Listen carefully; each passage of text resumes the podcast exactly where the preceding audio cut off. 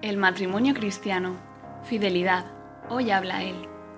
Todo noviazgo cristiano existe en función de un posible matrimonio cristiano, pues los cristianos no salen juntos por salir, sino para conocerse y descubrir si ese o esa persona es la que Dios ha pensado para ti.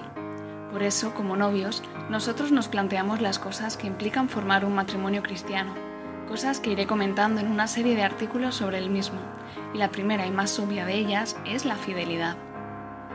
El amor conyugal exige de los esposos, por su misma naturaleza, una fidelidad inviolable.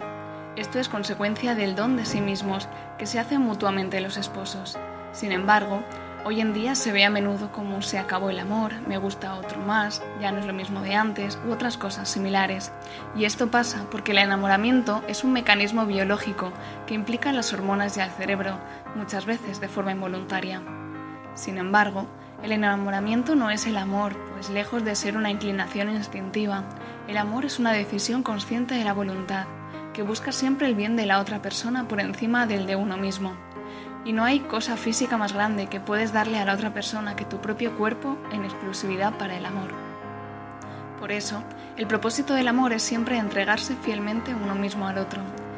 Y no es nunca, aunque muchos lo vivan así, una recepción de sentimientos, afectos y placer para sentirse uno mejor, pues el amor nunca está en función nuestra, sino del otro. Y si no se vive así, llegará un momento donde dejará de ser fiel, cuando otro te ofrezca más sentimientos, afectos o placer. Por eso, la Iglesia reprueba las infidelidades del cuerpo, ligues de una noche, fornicación, adulterio, segundos matrimonios, impudor, masturbación, etc. Y las infidelidades de la mente, pornografía, fantasías, deseos y pensamientos impuros pues Dios nos llama a ser fieles en todo momento a la persona con quien nos ha unido o nos va a unir. Y esto muchas veces puede ser difícil, pues implica un serio combate contra los propios instintos y pasiones, y de eso nosotros somos testigos. Sin embargo, el resultado es un paso firme hacia el verdadero amor cristiano y hacia el matrimonio cristiano, y esas dos cosas merecen la pena, pues también de eso somos testigos.